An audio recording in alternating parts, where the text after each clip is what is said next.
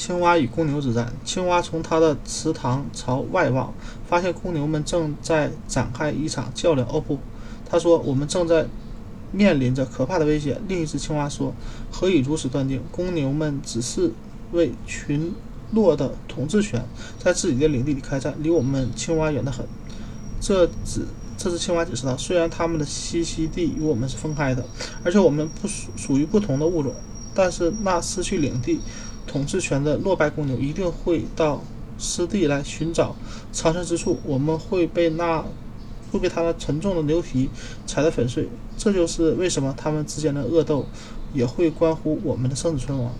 强者之间的争端往往会波及无辜的弱者。